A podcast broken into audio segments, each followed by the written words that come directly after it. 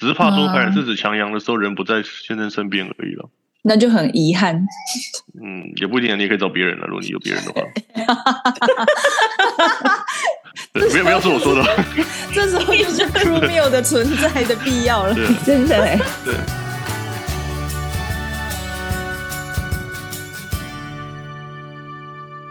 谁说要出国才能当旅客？在这里，您就是我们的旅客。各位旅客，您好，欢迎进入空服女子宿舍。我是克里斯，我是简简。我是老白丁，嗨，怎么样？哎、欸，我今天很紧张哎，怎么回事？我这天哪，好紧张哦！我，你干嘛紧张？你孩子都生了，我不知道，我就觉得 天哪，有一种就是没有，因为我们今天就是来了一个大来宾啊。对，我们今天呢，女子宿舍有邀请到一个大来宾，他是呢。他有特别替我们这个空勤人员量身打造一个运课的讲座，那是希望可以有空勤人员或是未来的妈妈会带来更多的好运。因为像呃我们三个主持人里面，我跟简简我们都是刚好是靠试管的辅助才刚好搭上这个时机，嗯、要不然其实以我们不稳定的工作跟作息，其实要自然受孕真的很难。所以呢，马上要来欢迎我们今天的大来宾。我跟你讲他的 title 超长的，先让我好好念完。对，先呼吸一口气，这样这样这样这样。人称威廉士后人，PTT 好运版最爱，键盘妇产科，还有他是地表最懂你的妇产科医师，同时也是我们星光医院生殖中心的主任。让我们热烈的欢迎李一平李主任。Hello，各位空中的听众朋友，大家好。呃，我是李一平大家好。嗨，好，要不要介绍一下您自己呢？先哦，呃，我我我我就这个。台大医学系毕业之后，在台大医院受受训完毕之后，在星光医院服务。那目前是我们生殖中心的主持人。那大概就是以这个不孕症跟这个试管婴儿为专长这样子。我们就是我，我有几个同事，就是其中一个呢，他是给你接生的，他还特地要跟我讲说你又高又帅，然后你讲话很幽默。等一下，哎、欸，李医生，我有问题。那就身为一个长得帅的医生，本身如果上了长台，孕妇会不会害羞的状况？本身说不行，你医生太丑，太丑，生出来太帅了。呃，应该是不会了，你可能想太多。我至少没遇过这种情况，应该不会啦。其其实其实我们不呃不孕症的门诊的患者都是已婚妇女了，所以其实还好，比较多是那种婆婆了，就婆婆带媳妇来看诊哈，然后她就会说，那那那个医生你结婚没有？女儿，给你 介绍一下，对啊。那媳妇当然不行了，女儿可以。那你说结婚了，然后婆婆就很一一脸很失望，对不对？你说哈，也也还也也还好了，就是我记得我三个小孩的了啦，就是我小孩最大都五年级了，对啊。哇，这么很大哦！对啊。天哪，好小孩还不满一岁，你小孩已经三个了。对啊，最大都五年级了，所以这个我我是已经我是觉得还好了，其实。就长得帅的医生很多了，至少我是觉得我很蛮普通的。好，医师娘在家里的医师娘会不会很担心你有很多慕名而来的患者？就是本身就是醉翁之意不不在酒，他其实不是来看不是来看诊的。应该是，应该是不会吧？我觉得我觉得就跟说觉得空服员很漂亮就要搭飞机嘛，我觉得这不太可能了。欸、就是有哎、欸，大大家来看诊还是看 看看医生的。你小看那些客人了，啊、真的吗？但可能不是搭我们家的啦。对，应该不是这样。吃花生不看电视，有没有会想着误会什么事情呢？你不会了，就是他，就就一般上班，而且我们那个门诊都一大堆人呢，护理师好几个，怎么可能？说到一大堆人，就是我朋友还跟我讲说，他每一次，因为那时候是给你接生嘛，所以他每一次要去产检，他都要等到六个小时那么久。没有啦，没有，现在现在又多开了两节，现在大概最多等三个小时了，不会。什么叫做最多？我 建议大家带本书去看，或是真的你就好好看剧，因为那看去看剧真的要好好选部电影吧。没有啊，因为我们主要是因为那个不孕症的患者哦，他们通常问题都比较复杂一点的，所以常常有一个一个出诊可能就要再看半个小时了，这是难免的。哇，出诊要看半个小时哦。对啊，他常常会带一整叠资料哈，比如说可能别家做过四五次，或甚至我遇过最多过十四次的，最后在我这里成功的也有。他就是一整叠资料带来慢慢看的，没办法。可是。说到这个，就是说，因为我是在台中，就是做做那个试管的。然后我第一次去做试管的时候，我是刚只只是去先做检查，然后我是在台中很有名的医院做的。然后我等了大概两个小时，进去之后只有两分钟。呃，就是看，其实这个就是有时候医病之间的沟通，就是说看你有没有什么特别问题了。就是有，反正有问题问我都会回啊。那他如果他都没问题，他说好，那我就要进试管，那我也不知道讲什么了。所以有时候也会很快啊。所以我想问一下，所以您您刚刚有说十四次，就是他做了十四次，然后在你这边成功。所以他那个十四次主要会有什么样的问题？因为十四次真的很多哎、欸。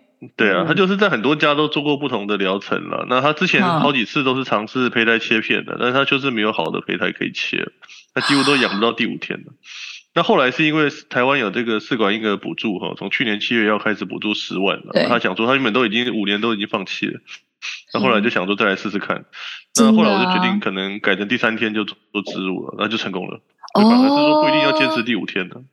对，因为因为很多像我那时候做试管也是，我们都是有培养到第五天这样。我我是比较幸运啊，就是我那时候培培培养到第五天的时候，我还有六颗可以用。哦，那表示你卵蛮多的。我卵那时候取了十四颗吧，然后最后成功六颗这样子。这样这样算蛮多的。就是、台台湾女生平均取卵数是九颗左右了，所以其实你可以取到十四颗，已经比一般人多一点五倍。呃，您是说一个疗程，大家的那个女台湾女性的平均会有？九颗这样的数字哦，是一个疗程。就是说，如果全台湾的这个四万个试管疗程来总平均的话，大概取卵数大概在九颗左右，所以其实能够超过十颗的算很多了。好，那那那我们要帮那个，我们要来替我们的空腹朋友吗？问一下，问一些其他的问题。没错，因为他们，因为的确，我觉得自从台湾有那个试管有补助之后，这件事情它突然它它热起来了。因为说真的，在之前你说要去冻卵干嘛？真的完全不在我们的选项里面呢、欸，完全就会觉得那是一个何必要呢？就是每个月都会有东西，我为什么还要花一个钱去做这样的事情？干嘛？其实这之前都不在考虑的范围之内。那的确，台湾开始有辅助之后，就大家就开始会往这个想要做试管这件事情上面执行了。那的确也因为空服员的工作，大家会比较难受孕，所以我们也是想问一下李主任说，呃，到底为什么空服员的？这个职业就是对我们来讲就是比较难受孕，然后一定就是可能大部分都还是要进入试管这个疗程才可以带走一个宝贝呢。嗯，有有几个原因了。这是空服员它的特殊性的。第一个就是说，他们的这个日夜比较常颠倒。嗯。那日夜常颠倒的话的，通常这个抽血泌乳素都会偏高，它的排卵功能会被抑制。这第一个情况。第二个情况就是说，它排卵期很难监测哈，不管是基础体温法还是这个其他的方式监测排卵期，通常都不准，因为他们有办法说睡八个小时，而且日夜常换，一直切换，这排卵期很难监测。排卵期监测到了之后，你也未必也未必刚好现在在旁边呢、啊，就是除非每天跟你一起飞，对不对？在飞机上，不然你也很困难说刚好有合适的受孕时间呢、啊。所以他这种族群本来就比较难受孕。另外还有几个问问题，第一个就是说空服员的那个工作压力是蛮大的，那常常需要一直走来走去了，所以这个也是比较不容易受孕的原因之一了。就蛮蛮多因素同时存在的。对啊，因为像我我的我的问题就是我的泌乳激素非常高，对、啊，非常高，常见的情况。是哦，我因为我以我我一直以为是我自己本身的问题，原来其实这是空服员就是普遍会有的一些症状，就对了。对，我跟大家解释一下，泌泌乳激素本来是一般女生哈在喂母奶的时候才会分泌的荷尔蒙了，那它当然就是因为喂母奶本来就不会排卵，嗯、那它通常如果没喂母奶的话，就是日夜颠倒或者生活压力特别大或经常熬夜的人都会很高，所以空服员确实是泌乳素常都很高。因为泌乳激素过高呢，就是会会影响你的受孕几率。所以那个时候，就是我的医生就也是很直接跟我讲说，就直接进入试管这样子。所以那这样子的话，我想问一下医生哦，就是说，那像我们像像我们就是空服员这样，就是睡眠不不就是不固定啊，然后基础体温也很难测得到。那这样子我们要怎么样去调整的？是真的要休假吗？休长假或什么去休养吗？还是说我们有办法在工作之间还能够？同时保养身体吗？可以吗？可以配合到，对啊，可以啊。就是说，呃，养卵的这些方法都还是可以继续执执行的。比如说吃一些叶酸啊、维他命 D 这些还是可以的。另外就是排卵试纸可能还是可以用，因为就就算是空腹员还是要上厕所嘛，所以他一定还是可以测排卵试纸，只是怕说排卵试纸强阳的时候人不在先生身边而已了。那就很遗憾。嗯，也不一定，你也可以找别人了。如果你有别人的话。没有没有是我说的，这时候就是 crew meal 的存在的必要了，真的哎，对 crew meal，等下医生会听不懂，李医生会听不懂什么是 crew meal。哎，我听不懂。因为我们一般呢是说，是说我们组员餐，那组员餐有时候我们吃的不正的是真正的是食物，也有可能是吃的是嗯其他的东西。不管了，我今天在排卵了。了解了解，对啊，这这就是解救台湾生育率的方法之一了，没有错。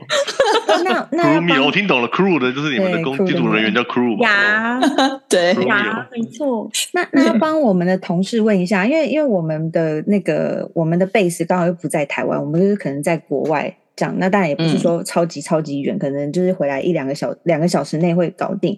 那可是像我们的同事，他刚好可能年纪三十五岁以上，的确也试了蛮久都没有受孕。那此时此刻也非常想要进入试管这个疗程，那对他们来讲，就是呃，可以有在更详细的解说吗？例如说，他是不是需要真的空一段时间？例如说，三个月是一个疗程的阶段，那或者是说进去之后呢，有一些针剂啊，有一些药啊，可是他有时候在可以带着吗？对，就是他要怎么去平衡，真的可行吗？还是他就是会你会比较建议说，他干脆就是休一个三个月的假，然后好好的在台湾专心做这件事情，比较会成功呢？直接在星光医院旁边租房子就好了。呃，这这这这个问题砸下来。这这个问题并不会很困难，是因为我们其实也接蛮多港澳的试管病人的，所以他们每次都住国外。那我的建议并不是说休三个月了，其实你们可以以两周的时间为一个休假的期限。比如说，你可以第一个周期就取卵，那就是可能会需要大概三次回诊，因为现在有长效针了，也不用说一直打针，一针就维持七天。嗯，所以可以就是你就第二天来之后就打长效针，那中间大概回诊一两次就安排取卵。那取完当然就可以飞了嘛。那下一次的话，可以先安排好哈，先把内膜药备在身边吃。那吃到内膜够后，再飞过来做植入就可以。因为我们也有一些这个女同志哈，她每次用这样的方式去国外做植入，她也都在台湾先挑好内膜，所以其实不会很困难。她只要植入跟取卵一定要出现，那中间大概顶多追踪一两次，所以可能一个礼拜就足够了。哦，那听起来可行哎，不会说哦，好像很麻烦哎，可以哦。对啊，那那就是说，呃，是可以啦，就是一到两周是一定足够，但是可能要分两次，那不用连续三个月的假，应该是不需要。哦，所以就是因为那是长效针，所以他只要打一次就就好，他也不用带其他的针剂，就是到到国外去这样子自己打。对。他他那个针维持七天呢，所以至少这七天内不用再追加其他针剂是可以的。但是后面取卵前可能还有两三天的针剂要打，因为我们一次一般取卵排卵刺激大概十天左右，所以最后两三天还是会需要。嗯、但是他就变成说他回来到取卵中间这三四天就足够了，其他时间就用长效针就可以了。哦，这样子。那主任，您您手上目前有这样成功的案例吗？就是我的意思是，蛮蛮多的，就是只要是国际课，就是几乎都用这样的方式。那另外还有就是很很遥远的国际课，就是夫妻还在不同地方的，比如说太太可能在日本，那可能先生可能在澳洲，那这种可能还要考虑先动经了，就是说先生来台湾，嗯、因为他进疗程一定要夫妻先来台湾签字，他一定会有一天一起出现。嗯那天会先办然后先动金，然后先签同意书，嗯、然后他们就各各各奔南北，各奔东西了嘛。那就是变成说，我们就算好时间，太太月经来之后，呃，可能就跟我们用网络联络，然后看了没什么问题，嗯、我们就给他打长效针。那可能几天后再回诊。那先生的话，精子动了就没他的事了，所以他就是蛮轻松的。还有还有付款的时候，他也要来，对对，就刷他的卡就好。哦，因为我觉得我。因为我觉得试管这件事情真的是女生真的非常的辛苦诶，因为怎么样打针的也是女生，吃药也是女生，然后也是女生在做这些比较需要备孕的一些事情，比如说泡脚啦、吃叶酸啊那些，其实都是女生在做。所以我觉得在进入试管的时候，这个是一个蛮辛苦，我觉得是蛮辛苦的过程啦。听到说有长效针，我就觉得说其实。已经把那个尽量把那个复杂的流程有简化简化了，嗯、对啊，那我们现在都尽量减少回诊次数了。对啊，不然的话这样子，因为我像我那个时候，呃，我是没有打长效针的那种，所以我那时候我大概我真的是几几乎每个礼拜都都都都要回诊。嗯、刚开始啊，就没办法，然后一次都要等待。传统的做法，传统的做法，嗯嗯嗯，对啊。对啊，只是就是现在就会觉得说，那这样子的话，空服员其实这样子是可行的耶。不瞒您说啊，就我们这两年下来啊，其实我们身边的朋友一都都在接力接力生小孩，然后有好几个其实都是在做试管，然后有一些是甚至也是做了三四次才有。呃，想要问一下医生，就是说以你这样子的经验下来，就是你平均下来就是一个疗程会。一次成功的几率高不高？一次成功的几率哦，如果不分年龄的话，嗯、以过去一整年的新光医院生殖中心统计的话是百分之四十九点三的，就不分年龄的怀孕率是四十九趴，是还 OK。所以就是一半一半。对，有来做的一半一半。嗯、那如果说有做胚胎切片呢，就有挑选过的胚胎的话，可以到八成以上。哇哦！对，那如果没有挑选胚胎，到五四成九没问题。这是我们去年的这一整年的统计。你知道吗？我觉得，我觉得去做试管的人，然后会听到那个数字的时候，其实会带给你信心。那时候那个医生一直跟我讲说，我忘了他讲了什么，他就是说，只要你怎么样怎么样，我一定保证让你带一个 baby 回家。他就给了我一个这样的结语。那、嗯、就像您刚刚讲的，你如果能讲出这样的数字，就会让让我们想要做的人，就是其实会比较有信心，就觉得哎、欸，有二分之一的机会，我应该。应该应该可以吧，然后就会比较有信心去进入整个状况啊，或者去保养自己的身体，所以我觉得，哎，这成功几率还蛮高的诶。不过还是要看他的，嗯、看他的那个了，看他的条件了。就是说，我们过去八百多个人的统计是这样，但是因为现在有补助，所以很多比较年轻的病人愿意很早期就来进试管。比如说，可能三十二岁精子不太好，他就愿意做试管。这种病人变多了，就怀孕率总总体来讲是上升，但是还是有一些四十三、四十四岁 AMH 可能零点一、零点二的还是很困难的，不不可否认这些族群。所以，诶、嗯，我们这个是总平均，但是每一个人的的状况差太多了，所以可能。嗯因为我我都觉得现在试管就是 M 型社会了，就是年轻卵多的是一个族群，那高龄卵少的一个族群，嗯、那这两个族群大概一半一半这样。哦，目前是这样子。对啊。那像去年，那个年轻的族群有在趋、嗯、有在成长的趋势啊，因为补助案上去之后，啊、本来一个疗程大概十五万，那扣掉十万的补助款，但五万块就很多蛮多人愿意来负担。只是有一些其他条件，比方说你如果做那个胚胎切片的话，它就不算在补助里面。然后你你有说其做其他的检测的话，就不在那个。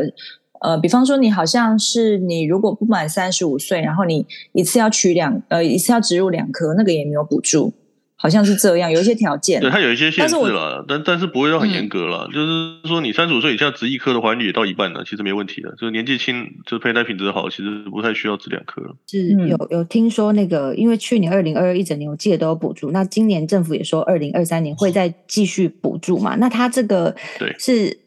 它有一个限额吗？还是说全台湾几万人补完了，它就没有了？还是您您知道这方面吗？我我知道啊，它就是一年的总预算是编三十七亿，然后花完就没有了。哦、但是去年到、哦、对啊，就只要花完就，但是三十七亿的话，就其实还还是蛮蛮充足的，因为其实想要怀孕的人没有那么多了。哦，但是但是它是有限额的，免费他也不来做啊。还是要还是要看家自己做做就好了。对啊，之所以这真的会进试管的人还是没有那么多了，所以我们全全台湾每年大概在四万个疗程左右了，所以这四万个这个人来做试管。哎、嗯，那那您讲到重点，你知道为什么想要做试管还是没那么多？我觉得在台湾的社会里面，大家还是会觉得你去看生殖生殖中心，跟你去做试管，就是代表你自己或另一半身体有问题，所以他们有有的人就是会你知道顾不下面子或干嘛，就是迟迟不去做这件事情，他们就觉得我自然受孕就好了，然后就一直拖一直拖，两年就过去了。所以我觉得会觉得做孩子这件事情就是不自然，对，这这可能是两个层次的问题了。第一个层次就是全台湾的总人口想要怀孕的人就真的没有很多，就是其实我身边很多同事啊，他们觉得我都不想要生小孩，就当医生也不生小孩。这是第一个情情况。第二个情况就是他想要怀孕，但他并不想要进用人工协助生殖的方式了。那这个是很正常的了，尤其是那些检查都正常的。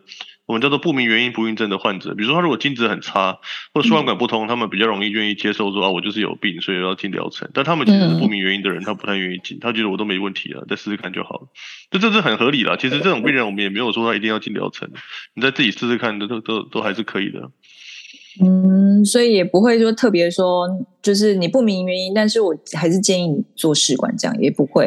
哎，不明原因的话，他是说如果时间太长的话才会建议了。那原因是因为这样，嗯、就就是大概是多长？哎，如果是三十五岁以上哦，建议是半年了；三十五岁以下建议是一年了。那不明原因的原因就是说，我们可以检查卵巢，可以检查输卵管，可以检查子宫，可可以检查精子，但是还是有很多问题是没办法查出来的。比比如说，我举个例子哈，比如说你精子的先生的精子虽然在显微镜底下哈，一百只有九有九十只在动，看起来很厉害。嗯，但它其实可能游没有游到输卵管呢，因为输卵管其实很远，就是说从这个阴阴道对，从子宫颈射精那一刻到输卵管哦，大概是十四公分的距离啊，十四公分是一只精子的四千倍的身高了，所以它其实未必游得到了，这是一个问题。但是我们不能测，我不可能抓精子叫你跑马拉松给我看，没办法，我只能说在显微镜底下有在动就可以了。所以很多问题我们查不出来。那那另外就是说，精卵它不结合哈，就是我我有我也有这个有些病人就是精子跟卵子它都已经取到体外了，放在门口了，就放在旁边了，他还是不结合。真的，就精子就放在卵子表面，它一样不结合了。精子穿透力不足的问题，精子穿透力不足的问题，我们没有办法检测了，因为每次精子也不一样。对啊，所以其实问题。人工失败几次，人工失败超过三次，也建议直接做试管，因为确实人工没办法解决受精的问题，它只能把精子洗涤之后放到输卵管去，但是那精卵不结合，我们还是没有办法，还是得靠体外的显微注射才有办法。那为什么是三次啊？我一直想问。三次是这个医学的统计出来的，就是他有这个折线图哈，就是他统计了做四次的人、做三次的人、做两次的人、做一次的人、做五次的人、做八次的人。后来发现哈，做三次、四次、五次、六次、七次、八次的人怀孕完全一样，也就是第四次开始都不会成功。哦，所以他才有这个图形出来之后，哦、对，才有这个三次的这个规则了。那我还想问一问一些问题，就是因为其实我们有加入一些很多那种就是求子妈妈、求子妈妈的社团啊，或者是未来妈妈的社团啊，然后他们其实我觉得在做试管这个方面的时候，其实大家都会有一点点患得患失，然后所以就会在植入之后就会开始要套症状啊，或者是会想要知道说看看。这样子套症状是不是能够有中奖的可能？这样子套症状一定要的啊！什么动不动的哦，我这边感觉这里右边痛痛的哦，这怎么样？胸部开始有点胀的感觉，是吗？是吗？是吗？要验的吗？因为我必须说，我完全没有任何的征兆，我那时候完是完全没有征兆的，所以我我那时候根本没有症状可以套啊。所以我是想问说，那所以是真的有那种症状可以去套用在植入的？状况吗？因为我本身本人是没有，完全没有，我就是正正常生活，我也我也没有想吐什么，完全都没有。所以真的有那种症状，症状可以套用吗？想问一下医生。绝绝大部分怀孕早期出现的症状都没有任何专一性。就是说，他的这个症状，比如肚子比较胀，有点水肿，或者说胸部比较胀，这个在黄体中期都可能发生的。尤其在人工协助生殖上面，我们用很多黄体素，所以你本来就会有这种 T 荷尔蒙过高会出现的症状都会出现。所以唯一能够说确定有怀孕的症状，就月经没有来而已了，其他是没有办法，这个实在太不准了。所以其实不不太需要特别套症状，因为有一些有一些事情可能是假性的这样子。呃，对啊，因为我们其实有黄体素跟雌激素的药物下去之后，其实这些症状都会出现了，胸部胀啦，或者是说这个水肿啦，或者有点恶心啦，或者是特别想睡啊，或者特别食欲特别强啊，这些其实都会出现了。那这些都是怀孕常见的早期症状，因为荷尔蒙本来就被我们外在协助成、外在调整成有点像怀孕这样子。所以就是说，像那些想要提早知道的人呢，就是他们会有一些自己的方式。那我想要问一下李医生，你自己有特殊的一些开奖的方式吗？或者是？没没没有很特殊的，反正就植入后十天抽血啊，这是什么特殊啊？就是多十天就对了。呃，如果遇到周末也可以十二天了，十到十二天就植入之后十到十二天抽血了，那就是 HCG 看多少嘛，就是有大于十就算有。对，但是我想他的意思应该是说，我们一对夫妻，然后今天要来开奖了，我们就坐在你的枕间，然后看着你，然后通常你就是会直接说，呃，这这一次没有哦，或是呃，这一次那个数值是多少？就是你们都是这样冷冰冰的讲出这数字吗？不会面对很很很戏剧化的夫妻吗？呃，冷冰冰吗？通通常我们医院是就是来看诊，我们就会跟他坦白跟他说了，冷冰冰，嗯。对啊，冷冰冰很理性的，我们就是跟他说，你这次没成功，但是我会帮你找出没成功的原因了。那当然有成功就很恭喜你了。那我的意思说，会不会有有有有不想要？因为像我自己有有有有遇过这样，因为我第一次没有成功，所以我进去诊间，那个医生讲完那个很非常低的数字之后，其实在后面不管再讲什么都没再听了，我只想要赶快离开那个诊间。然后我下下一次再做的时候，我就有想过说，我能不能换一个方式，不要这么的。这么直接，例如说，例如说用打电话的，我一定要就是亲自到诊间跟你面对面，然后让你让你告诉我我失败了吗？这样子就是有没有别的？我们医院确实也没有这样了。我们医院是我们医院是验孕那天的抽血值哈，因为你抽完就回去了嘛，所以我们实验室会用那个 Line 或者用其他方式通知你。那通知有阳性的才会回诊的，但没有没有阳性的，确实是如果你要要讨论是可以回诊，那不想讨论也可以直接传讯息问我们说，那我们剩几个胚胎要这怎么再改善呢？这是。这好像比较好。目前我们医院是用赖传讯息了，啊、只是说这还是冷冰冰的，文字不是更冷吗？但是你总好过说你在面对面的时候，然后然后直接宣告说哦，这次没有成功。如果你是用 LINE 的话，你还可以想说哦，我手机一丢，想要先哭一场。可是你在诊间的话，你很难很难说哦，听到说哦没成功，我觉得你你也还是会忍到就是到外面然后才开始哭吧。所以我觉得如果用 Line 的话会好一点，或者用电话会好一点。是，对对，我可以忍，我我不用忍。对，呃，目前我们医 院的流程确实是这样了，就是是用这个呃手机软体的讯息的方式通知了，倒倒也没有说每个都要到诊间内。所以也会告知数值喽。所以你说大于十就是有。对啊，比如说你今天是 HCG 抽血是多少，是小于一，还是说是二十，还是三百，还是一千，都会告诉你啊。所以是有十以上就算是有怀孕吗？对对啊，没错啊。那但是如果要活产的话，可能一百以上比较稳定啊。但是一百到十之间还是有人活产的。我人生最低的记录是十四啊，就是验到十四，他觉得他没希望，结果他最后还是活产。天哪，好可歌可泣哦！你知道有十四的妈妈，她都会一直疯狂在网络上问大家。真的，我这样有没有机会？有没有机会？这两天后再抽，有些还是会翻倍上去啊。就是有时候他比较晚着床，就继续翻倍上去就没事了。所以我都是以，其实也不是我了，就是科学上就是以十为界了。嗯，要十以上就有机会再追踪看看有没有翻倍了。哦，那你所以，我想问有关于就这种，因为我们现在讨论比较像是医病关系之间的沟通啊，各方面。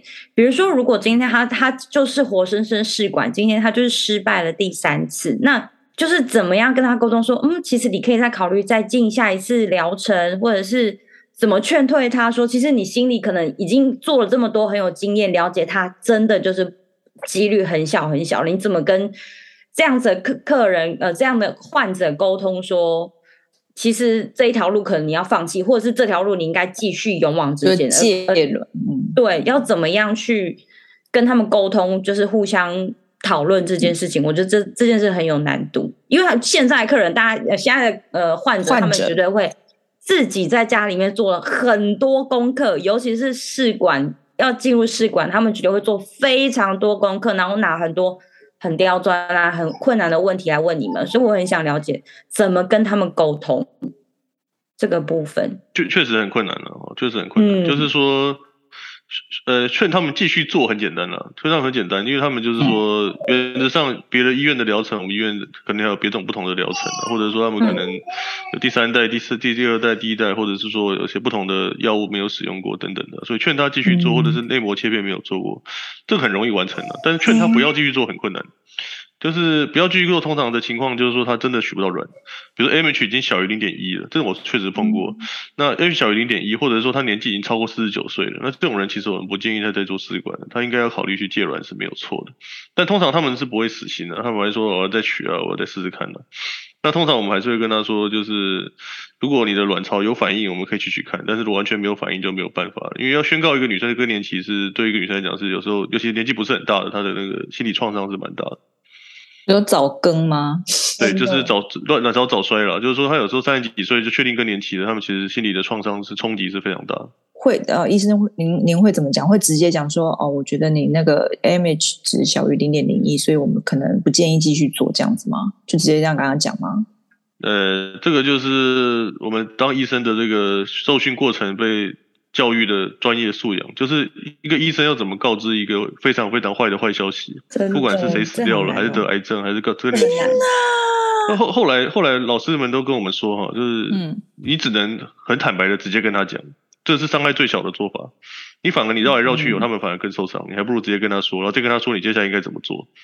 你给他其他，你更年期，那你要做荷尔蒙补充啊，你要怎么维持青春啊？其实，所以还是其实是越越 frankly 是越好的，就是目前医学界都是这样建议的，就是越坏的消息越要越坦白的讲。因为如果弯绕来绕去，搞不好他会觉得说，那我应该还是有希望吧？对，这样子吗？对，他就会有这样错误的，嗯、因为我们人在人在面对人在面对不好的消息的时候，会有一些情绪反应的，包括拒绝啦、生气啦、讨价还价啦，最后才会接受。所以他一定一开始都是不承认的，所以这个是没有办法，一定要坦白跟他讲，以免他会有错误的认知。我我继续回到空服员好了，因为我觉得空服员的生活呢，就是因为我们的工作性质比较特殊，所以我们我觉得我们的卵子相对的品质也有可能会比较差一点。所以我想要问一下，说有没有什么特别？就是除了吃叶酸啊，那吃那些营养补给品的话，有没有其他的方式可以再继续把卵养好，或者是把那个卵子的品质提升？有没有其他的方法？就是除了吃营养品之外，泡脚是真的可以吗？空空服员他的这个卵子品质是不是一定比较差哦？目前看起来可能真的是了，原因很多了，包括你的这个日夜颠倒了，这个生活压力、工作压力这么大哈。那另外就是说，空服员可能他。决决定要生小孩的时间比一般人更晚，或者比较晚才要决定要生小孩。对 对对，你的事业发光发亮嘛，那当然会比较晚生小孩嘛。所以所以这些都是主要的因素了。但是我我我是建议哈，就是还是要验一下 AMH 看看的。我都想要跟你们航空公司说，就是是不是验检的时候 除了看那个辐射项目，应该每个月 验。对，因为因为空服员里面 AMH 低的人真的很多，也不知道为什么，不知道是他有人有是高空辐射，但是又说高空辐射的剂量没有到这么高，所以不应该造成他们。是，你要我要把你这句话写进我们那个年度建议的信箱里面。我要对啊，因为就是说那个选没有多少钱呢，应该是说像健检的时候，像我们现在也都推广说我们的女实习医师哈，或者是年轻的女医师们要全面来筛来测了，因为 AMH 有些人他是没有办法逆转的，他就是零点一、零点二。那如果你不知道，你就错过这一年，就再也没有卵。他下去就下去了，他不会上来，对不对？而且他是运动什么的回来，因为他就是断崖式的啊，他没有就没有了，对啊。好可怕哦！所以其实应该是鼓励大家哈，尤其空服员应该大家都去 AMH 看看的。然后真的很差的人哈，还是应该赶快冻卵才是实际的。泡脚目前没有什么科学根据说到底有没有用，它主要是促进子宫子宫的血液循环，但对卵巢到底有没有帮助，目前不知道。哦，了解。对，应该是没有了。因为就是很多很多那些未来妈妈都会分享一些就是这样子的小偏方啊，好像是去拜拜啦，然后求花啦，泡脚啦。然后那一类的，然后就是说做运动，运动应该是还还是有帮助啦。但是运动的话是比较明确，尤其是针对多囊性卵巢的患者，运动确实可以提升卵子品质，尤其是胖多囊那群特别有效。那那至于说泡脚的话，效果就比较不知道。那这样子，那个我可以请主任帮我们分享一个你觉得你最难忘的一个案例，其实也是想要给一个还在努力的未来妈妈一个，就是说不管状况有怎么样糟，只要你能坚持，也许总是会有奇迹到来的一个鼓励。嗯，对啊，就就是除了我刚才前面有讲到那个第十四次失败，第十五次在我这边成功之外，哈，我做过最困难的应该是一个流产九次的妈妈了。她每次做，每次都流产，连续九次，每次都失败，哭，好哭。那他那个时候基本上台北市所有的生殖中心他都做过了。那他那个时候原本也是决定不要再做了。那我也是跟他说，那不要再做也没关系啊，也可以就是自己再试试看。那过了不久哈。因为他有一个大儿子啊，他大儿子生完之后流产九次，他把他儿子跟他说：“妈妈，我看你这么难过，你还是再去试试看好了。”所以他后来就毅然决然被他儿子说服了，就来找我在做。不过他确实有蛮多问题的哈，就是胚胎切片啊、内膜切片啊、免疫疗法全部都用上去，才顺利的活产一个妹妹了。那我就我就问他说：“为什么你可以有这么这么大的意志力哈？就九流产九次，一般人是不会再试，为什么你还要再去试？”因为他说哦，他每次看他儿子哈，就是流产的流就一怀孕的时候，儿子就很跟妈妈鼓励了。他儿子只有三岁多而已，那流产之后，他就摸他肚皮说哈，就是没关系的，这个弟弟妹妹一定会再回来的。所以他就是被他儿子感动，连三岁小孩都没有放弃，我怎么可以放弃啊？哈，我都就是后来决定要继续做。哎，这真实的事情啊，真实的事情，都有都有上新闻，你查得到了。就连续九次之后，他还愿意再试了，后来就抱一个妹妹回家了。所以这个是我遇过最困最困难的 case。对啊，他他是真的很困难的，所以他必须要把所有的面向都要考虑进去，包含胚胎的因素、子宫的因素、内膜的因素，还有整个母体的环境，甚至连母体的心理都要考虑进去。因为因为我们知道哈，就是心理压力会造成不孕跟流产啊，原原因是因为这样哈。我我讲一个实验给大家听哈，就是那个。怀孕的老鼠哦，怀孕老鼠如果在平地上的培养箱里面存活，跟在水族箱上面的一个木板上面的培养箱里面存活哈，后来发现这些这些怀孕的老鼠在这个水上面的这个木板上面培养哈，它一直晃来晃去，晃来晃去，虽然一样的空气，一样的养分啊，它们全部都流产了。那对老鼠来讲，那个一直一直晃来晃去是一个很大的压力，他不晓得会是什么感觉哈，它没有坐过船，所以这些老鼠全部都流产，所以所以精神压力确实是一个呃不孕症还有流产常常会造成的原因啊，所以这照顾这个。习惯性流产的患者，除了这个胚胎内膜、母体跟免疫之外，还要考量他的心理状态哈。那他主要是因为有这个大儿子给他很强的心理支持了，所以他才能够一路走到火柴这样子。那那那还有一个问题是，也大家很想知道，就是例如说，给我们一个大概疗程的费用，我总要先准备一点点银蛋，再再去看看诊吧。就是有没有一个大概就好。可以啊，就是就是我们现在的试管大概有就呃有我们有四种疗程啊，第一个是冻卵疗程，冻卵大概九到十万。那如果是第一代试管哦，第一代试管就是新鲜胚胎植入哈，大概是十二到十五万。那政府补助十万要再扣掉。那如果是第二代试管哦，就冷冻胚胎再做解冻植入的话，那大概是十四到十七万，然后那也要补助十万。那如果是第三代试管加胚胎切片的话，大概会是十八到二十万之间的话，那政府一样补助十万，所以大概是这不同的疗程的不同的价位。哎，可以哦，省掉一点整形的钱，你就可以带个孩子回家。没有，你们不用整形啊，你们都很漂亮，干嘛要整形？哎呦，好啦，最后一些其他我是说真的了，我是说真的。你也很帅啊，不要这样子。我没有整形，我从来不相信这东西有效。最后一题，我们就我们就那个让让那个对，就放李医生走。就是您您这样看诊那么久，我我也可以当你们的 crew meal 了。有学到新东西。哎，对对对，今天最大的收获 crew meal。我们今天很收敛，我们今天超乖的，没有没有奇怪你结婚的放过你啦，都写幽默态度起来，好好认真当一个那个小学生的感觉，好听好听。知识性网红，对我是知识型的，对。